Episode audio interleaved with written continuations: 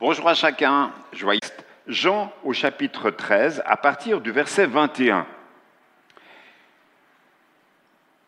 Vous m'appelez, vous m'appelez maître et seigneur, et vous avez raison, car je le suis. Si donc je vous ai lavé les pieds, moi le Seigneur et le Maître, vous aussi, vous devez vous laver les pieds les uns aux autres.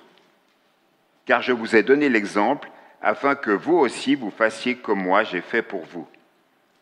Amen, amen, je vous le dis, l'esclave n'est pas plus grand que son maître, ni l'apôtre plus grand que celui qui l'a envoyé. Si vous savez cela, heureux êtes-vous, pourvu que vous le fassiez. Ce n'est pas de vous tous que je le dis, moi je connais ceux que j'ai choisis, mais il faut que soit accomplie l'Écriture. Celui qui mange mon pain a levé son talon contre moi. Dès maintenant, je vous le dis, avant que la chose arrive, pour que, lorsqu'elle arrivera, vous croyiez que moi je suis. Amen, Amen, je vous le dis, qui reçoit celui que j'envoie me reçoit, et qui me reçoit reçoit celui qui m'a envoyé. Lorsque Jésus eut ainsi parlé, son esprit se troubla, il prononça ce témoignage. Amen, Amen, je vous le dis, l'un de vous me livrera. Les disciples se regardaient les uns les autres et se demandaient de qui il parlait un de ses disciples, celui que Jésus aimait, était placé à table contre le sein de Jésus. Simon-Pierre lui fait signe de lui demander de qui il parlait. Ce disciple se pencha alors tout contre la poitrine de Jésus et lui dit, Seigneur, qui est-ce? Jésus lui répondit, C'est celui pour qui je tremperai moi-même le morceau et à qui je le donnerai. Il trempe le morceau, le prend et le donne à Judas, fils de Simon l'Iscariote. C'est alors, après le morceau, que Satan entra en lui. Jésus lui dit, Ce que tu fais, fais-le vite. Aucun de ceux qui étaient à table ne sut pourquoi il disait cela. En effet, comme Judas tenait la bourse, quelques-uns pensaient que Jésus lui disait, Achète ce dont nous avons besoin pour la fête, ou alors va donner quelque chose aux pauvres. Judas prit donc le morceau et sortit aussitôt, il faisait nuit. Lorsque Judas fut sorti, Jésus dit, Maintenant, le Fils de l'homme a été glorifié, et Dieu a été glorifié en lui. Si Dieu a été glorifié en lui, Dieu aussi le glorifiera en lui. Il le glorifiera aussitôt. Mes enfants, je suis avec vous encore un peu. Vous me chercherez, et comme j'ai dit aux Juifs, là où moi je vais, vous, vous ne pouvez pas venir. À vous aussi, je le dis maintenant. Je vous donne un commandement nouveau, que vous vous aimiez les uns les autres, comme je vous ai aimé, que vous aussi, vous vous aimiez les uns les autres. Vous avez de l'amour les uns pour les autres, tous sauront, si vous avez de l'amour les uns pour les autres, tous sauront que vous êtes mes disciples. Nous avons donc dans ce texte une invitation à aimer pour vivre en paix. Les disciples et Jésus sont réunis dans la chambre haute. Il y a dans ces moments de la tension, de l'émotion et de la trahison. Jésus commence en lavant les pieds de ses disciples. Ce geste marque l'affection profonde que Jésus leur porte. C'est aussi une indication que l'amour, la paix relationnelle ne sont pas seulement une affaire de cœur, mais aussi parfois et surtout des gestes concrets à faire vis-à-vis d'autrui. Le repas qui suit est marqué par l'annonce de la trahison de Judas trahison dont nous connaissons les terribles conséquences, à la fois pour le Christ, mais aussi pour euh, Judas, qui devient finalement prisonnier de sa traîtrise. Et on le voit dans la suite du texte qu'à un moment donné, il regrette le geste qu'il a fait, mais c'est trop tard. C'est dans ce contexte où se mêlent tendresse et trahison que Jésus, s'adressant à ses disciples, leur donne ce fameux commandement nouveau. On peut remarquer que que l'amour pour le prochain n'est pas un commandement nouveau, justement. On voit ça où? Eh bien, on voit cela dans le livre du Lévitique, au chapitre 19, verset 18. Ce livre en parle déjà. Mais aimer comme Jésus a aimé, voilà qui est révolutionnaire. Notre amour doit avoir comme exemple un amour qui s'inspire du sacrifice de Jésus. Non seulement cet amour, ces relations de paix seront un témoignage pour amener des personnes qui ne connaissent pas Dieu auprès du Seigneur, mais il rendra aussi les chrétiens forts et unis dans un monde qui est hostile à Dieu. Jésus était un exemple vivant de l'amour de Dieu.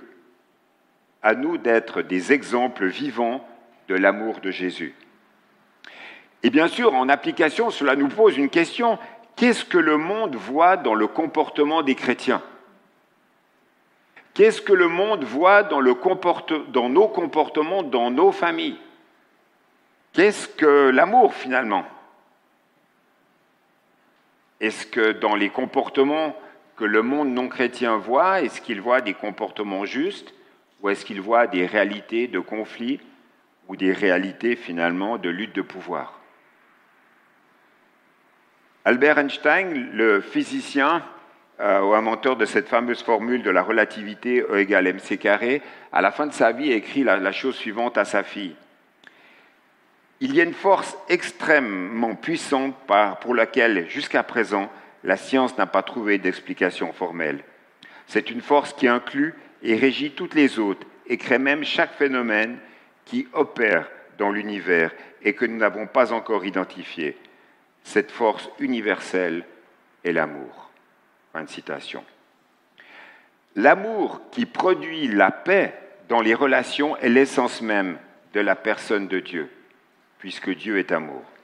En nous demandant d'aimer, Jésus nous invite à entrer dans la sphère du divin. Et je rappelle quand même, ne plaçons pas cette notion et cette invitation à aimer complètement hors du contexte. Nous sommes à quelques heures de l'arrestation de Jésus, Judas a déjà trahi et Jésus va mourir sur une croix. Jésus nous invite à aimer notre prochain, quel qu'il soit. Voilà l'exhortation pour que finalement notre microcosme familial, de société professionnelle puisse voir la différence. Pouvons-nous affirmer que nous sommes enfants de ce Dieu d'amour si l'amour n'est pas cette force qui régit finalement notre vie, nos gestes et nos paroles? Alors bien sûr, je ne vous le cacherai pas, et on le sait tous, c'est exigeant d'aimer. Ça nous confronte parfois à des, situations qui sont douloureuses, voire difficiles. Ça nécessite des remises en question, mais ça nécessite surtout de trouver en Dieu, dans cette manifestation de l'amour de Jésus, cet amour dont nous avons besoin pour chaque circonstance. On a besoin que cet amour se renouvelle dans notre vie. On est vite en panne sèche par rapport à l'amour. Aimer pour vivre en paix. Je vous invite à lire un deuxième texte, c'est un peu plus loin, dans Jean 14, à partir du verset 1. On va, avec une intensité relationnelle encore plus grande, Jésus parle et leur dit, Que votre cœur ne se trouble pas. Mettez votre foi en Dieu, mettez aussi votre foi en moi. Il y a beaucoup de demeures dans la maison de mon Père, sinon vous aurais-je dit que je vais vous préparer une place? Si donc je m'en vais vous préparer une place, je reviens vous prendre auprès de moi, pour que là où moi je suis, vous soyez vous aussi. Et là où moi je vais, vous en savez le chemin. Thomas lui dit, Seigneur, nous ne savons pas où tu vas, comment en saurions-nous le chemin? Jésus lui dit, C'est moi qui suis le chemin, la vérité et la vie. Personne ne vient au Père sinon par moi. Si vous me connaissez, vous connaîtrez aussi mon Père. Et dès maintenant, vous le connaissez et vous l'avez vu. Philippe lui dit, Seigneur, montre-nous le Père, et cela nous suffit. Jésus lui dit, Il y a si longtemps que je suis avec vous, et tu ne me connais pas, Philippe? Celui qui m'a vu a vu le Père. Comment peux-tu dire, toi, montre-nous le Père? Ne crois-tu pas que moi, je suis dans le Père et que le Père est en moi?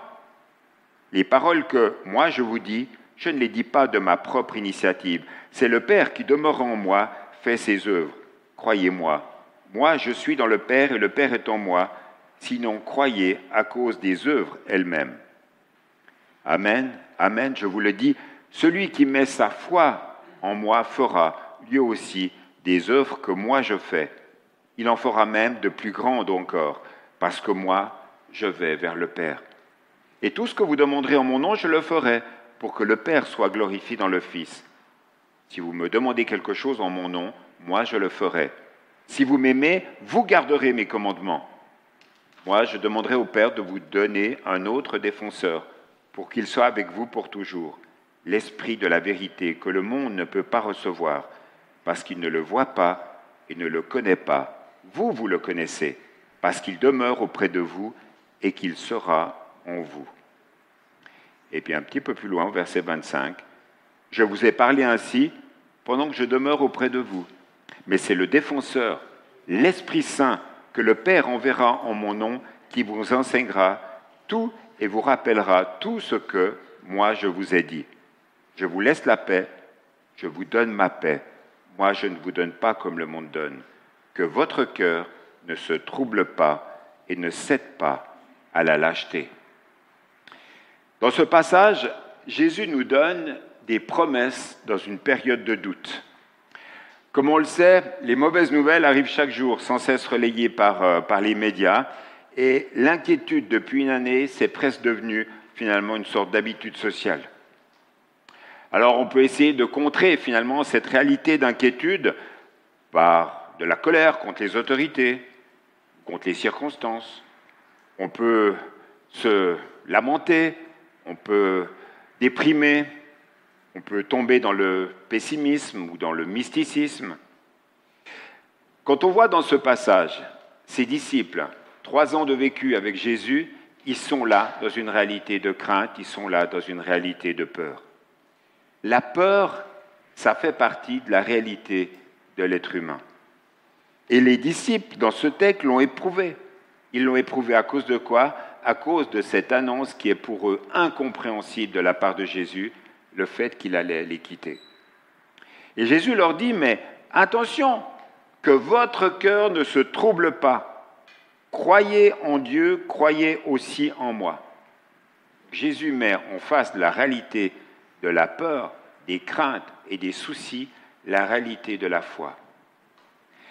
Mais même Jésus n'a pas réussi à les calmer, car les disciples n'ont pas réussi à comprendre la profondeur des paroles de Jésus. Une application à cela, de cette relation finalement qui est compliquée. Cette application me fait dire que l'on peut être très proche de Jésus, avoir à la rigueur la plus belle des connaissances bibliques, et se sentir effrayé, voire déstabilisé et angoissé dans les réalités qui étaient pour nous hier des certitudes. Thomas, d'ailleurs, exprime parfaitement cette consternation. C'est le déstabilisé de service par excellence, Thomas. Seigneur, on ne sait pas où tu vas. À la différence de Thomas, c'est que nous, au XXIe siècle, on connaît la suite de l'histoire. Nous connaissons la signification de la croix au travers, de ce que, au travers des commentaires qui en ont été faits. Relisez toutes les épîtres de Paul. On connaît la réalité pour laquelle Jésus est mort sur la croix. Il est mort pour la réalité de notre péché, il est mort pour la réalité de nos souffrances, il est mort pour la réalité de nos doutes et de nos questions.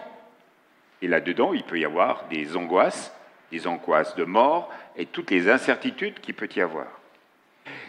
La réalité, frères et sœurs, de sa résurrection et de cette promesse de la venue du Saint-Esprit sont là pour nous rassurer en ce jour. C'est ça la promesse fondamentale de ce jour de Pâques. Chacun d'entre nous, pour chacun d'entre nous, nous ne savons pas, par essence, de quoi demain sera fait. Celui qui le sait, non, chacun d'entre nous ne sait pas de quoi demain sera fait. Mais ce texte nous apprend quoi? Il nous apprend à ne pas tabler sur l'avenir. Il est par contre plus sage de se confier dans la réalité des promesses que Jésus nous fait en ce jour, des promesses que Jésus a déjà réalisées. Et il y a aussi une invitation dans ce texte, finalement, à lui remettre nos craintes d'avenir et à les déposer comme un fardeau.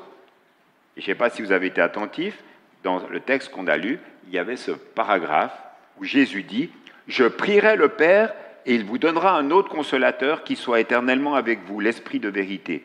Le monde ne peut pas le recevoir parce qu'il ne le voit pas et ne le connaît pas, mais vous, vous le connaissez parce qu'il demeure près de vous et il sera en vous. Je prierai le Père. C'est cette promesse que Jésus nous fait aujourd'hui et nous rappelle. Aujourd'hui, en cet instant, Jésus est assis à la droite du Père, il parle au Père et il parle au Père de nous. Individuellement, chacun pour notre part. Et le Seigneur, on le sait, par l'action du Saint-Esprit, voit la situation de notre cœur. Il voit nos questions, il voit nos interrogations, et Jésus prie le Père. Magnifique promesse pour chacun d'entre nous. Dans ce que Jésus nous dit là, finalement, il nous interpelle profondément en nous disant quoi? Eh bien, si tu es enfant de Dieu, si tu appartiens au Père, si tu as une relation intime avec lui, eh bien, tu peux tout lui remettre. Chose qu'une personne qui n'est pas dans la foi en Dieu ne peut pas faire. Donc finalement, un disciple de Jésus a reçu le Saint-Esprit, il lui fait confiance par rapport à son avenir. Pourquoi? Parce qu'il est déjà sûr de son salut et il est paisible par rapport à cela. Mais il est sûr de, de choses aussi très pratiques dans la vie du lendemain. On peut faire des projets et on ne sait pas de quoi demain sera fait. Par contre, Dieu, lui, il sait. Un non-chrétien n'a pas ces certitudes-là. Vous comprenez où est l'interrogation quand Jésus nous dit ⁇ Je prierai pour vous le Père ⁇ Il nous interpelle finalement en nous disant ⁇ Mais mon frère, ma sœur, mais t'en es où dans ta foi et dans ta dépendance vis-à-vis -vis de lui ?⁇ On a le privilège d'avoir ces paroles qui sont des paroles rassurantes, des paroles consolatrices, des paroles qui nous sont offertes gratuitement, pas besoin de payer pour cela. Bénissons Dieu pour cela et on le fera tout à l'heure, tout à l'heure à haute voix, reconnaître que ce Dieu-là est un Dieu qui est souverain. Je souligne dans les paroles de Jésus aussi le mot un autre consolateur qui nous indique finalement que le Saint-Esprit se substitue véritablement au Christ. Quand je parle du Christ, au Christ physique, présent géographiquement auprès de ses disciples. Et c'est ce Saint-Esprit qui nous aide à, véritablement comprendre que le seul chemin pour chacun d'entre nous, cette seule vérité, cette seule vie, se trouve en Jésus-Christ. Ça va nous aider à trouver la force de vaincre nos doutes, nos angoisses d'avenir, en sachant que le Père lui-même a envoyé au nom de Jésus ce consolateur pour nous aider et nous rappeler tout ce que Jésus a dit. Pâques nous invite à méditer ces paroles avec reconnaissance, avec gratitude, en ayant au fond de notre cœur cette espérance joyeuse. Dieu tient toutes choses entre ses mains. Par nos soucis, nous ne rajouterons rien. C'est ce que je me dis la nuit quand je n'arrive pas à dormir. Et c'est pour ça que le combat se livre, même dans la nuit, dans la prière. La lutte, Seigneur, toute chose t'appartient me faire du souci ne rajoute rien. J'aimerais voir avec vous encore très brièvement, encore une dernière pensée, c'est de quelle manière ça s'est concrétisé après la Pentecôte. J'aimerais vous inviter à lire Jean 20, 19 à 23, juste quelques versets. Nous sommes le soir de la résurrection, et il est dit, verset 19, Jean 20, verset 19, le soir de ce jour-là, qui était le premier de la semaine, alors que les portes de l'endroit où se trouvaient les disciples étaient fermées, par crainte des Juifs, Jésus vint, debout au milieu d'eux. Il leur dit, Que la paix soit avec vous. Quand tu lui dis cela, il leur montra ses mains et son côté. Les disciples se réjouirent de voir le Seigneur. Jésus leur dit à nouveau, Que la paix soit avec vous. Comme le Père m'a envoyé, moi aussi je vous envoie. Après avoir dit cela, il souffla sur eux et leur dit, Recevez l'Esprit Saint. À qui vous pardonnerez les péchés, ceux-ci sont pardonnés. À qui vous les retiendrez, ils sont retenus. Nous avons là, comme mot d'ordre, une paix à communiquer, et la boucle est bouclée. Jésus, vivant, rejoint ses disciples qui sont dans la peur, il leur rappelle sa présence, il les bénit, que la paix soit avec vous, il leur donne les arts du Saint-Esprit, le reste leur seront donnés le jour de la Pentecôte, et finalement, il leur donne une parole d'envoi. On va y revenir. Jésus là est pédagogue. Il leur rappelle, il leur rappelle, il leur rappelle pour la xème fois durant cette fameuse nuit que la paix soit avec vous. Et on pourrait se dire, mais pourquoi est-ce qu'il leur rappelle ainsi? Pourquoi a-t-il besoin de leur rappeler ainsi? Eh bien, vous vous en doutez. Parce que la paix doit être renouvelée par une relation régulière avec Jésus. C'est ça la clé. On peut être dans la tempête, se sentir stressé, angoissé, avec des peurs pour l'avenir, ce qui était apparemment le cas encore et toujours des disciples qui étaient là enfermés dans cette maison, peur des Juifs, mais Jésus, mais Jésus leur redit que la paix soit avec vous. Nous voyons dans ce dernier texte que la réception de la paix, ce n'est pas seulement pour que nous soyons bien entre nous. Jésus ne leur dit pas que la paix soit avec vous pour que les onze disciples là soient tranquilles, pépères euh, et restent dans le confort de cette maison. Non, Jésus envoie ses disciples, il les envoie, il les envoie là où il y a le danger. Il les envoie où? Là où il y a les Romains, là où sont les responsables juifs qui ont tué Jésus. Et comprenons bien, le temps, cette période de l'histoire où étaient les Romains, en fait, n'était pas plus facile que notre période de l'histoire. Souvenez-vous que très rapidement, les chrétiens sont morts à cause de, leur foi dans la réalité des arènes. Ne cherchons pas, frères et sœurs, à fabriquer notre paix, notre paix intérieure. Refusons tous les discours que l'on pourrait nous faire d'épanouissement personnel. Une paix qui serait centrée sur notre petite personne. Là, dans tout ce qu'on a pu dire par rapport à la question de l'amour, par rapport à la question euh, de cet envoi que, Jésus fait à l'égard de ses disciples, c'est toujours une réalité de paix qui doit se vivre au plus profond de nous-mêmes dans le but d'aller vers les autres. Rester enfermé seul dans sa chambre parce qu'on est dans une réalité de conflit familial ne solutionnera pas le problème. Une heure, une journée, une semaine de bouderie, ça ne résout rien. Par contre, décider volontairement dire bah, il faut qu'on parle, il faut qu'on se dise les choses, même si ça fait des éclats, là, on est dans un processus de relation. Et ça, c'est important. Le seul épanouissement que nous pouvons vivre, c'est en croyant à la valeur de l'Évangile. Jésus nous propose sa paix. Et nous sommes invités à la recevoir par la foi. Et Jésus a tout acquis pour nous. Alors oui, joyeuse Pâques, Jésus est vraiment ressuscité pour toi, pour moi, mon frère, ma sœur. Le Saint-Esprit est là pour nous, pour nous renouveler, pour nous fortifier. J'aimerais vous inviter à ce qu'on puisse euh, prier maintenant. Euh, je vais pouvoir prier.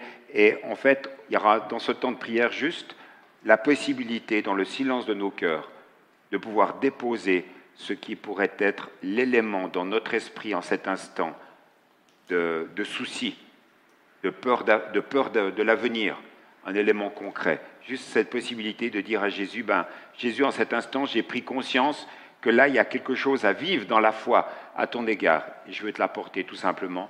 Je veux repartir de ce lieu, non pas en ayant une tête bien remplie, avec encore ce fardeau dans mon cœur, mais je veux te le déposer. Je veux véritablement que tu me permettes d'être plus léger grâce à toi.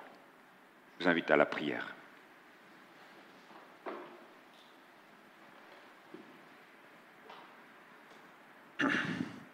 Jésus, nous voulons te dire en cet instant que nous t'invitons. Nous t'invitons dans nos réalités de vie. Nous t'invitons dans les questions que nous avons, dans les doutes, dans les incertitudes. Nous t'invitons dans la réalité de notre manque de paix intérieure. Nous t'invitons, Seigneur. Jésus, tu connais nos questions concernant l'avenir. Et maintenant, Seigneur, dans un acte de foi en toi, je veux véritablement t'apporter ces questions et mon trouble. Seigneur Jésus, sur la base de ta parole, nous voulons confesser ensemble que tu es notre Dieu, que tu es souverain sur toutes les réalités de ma vie, de notre vie, et nous voulons te faire confiance, Seigneur. Merci de nous accompagner. Merci de nous donner cette certitude et cette paix intérieure dont nous avons tant besoin. Renouvelle-la dans chacune de nos vies, Seigneur. Merci de nous fortifier et merci de nous aider à marcher jour après jour par la foi avec confiance que c'est toi qui es là, présent avec nous. Oui Seigneur, comme nous le disons souvent, que ta volonté soit faite dans le ciel et sur la terre. Et tout cela, Seigneur, nous te le demandons en ton nom. Amen.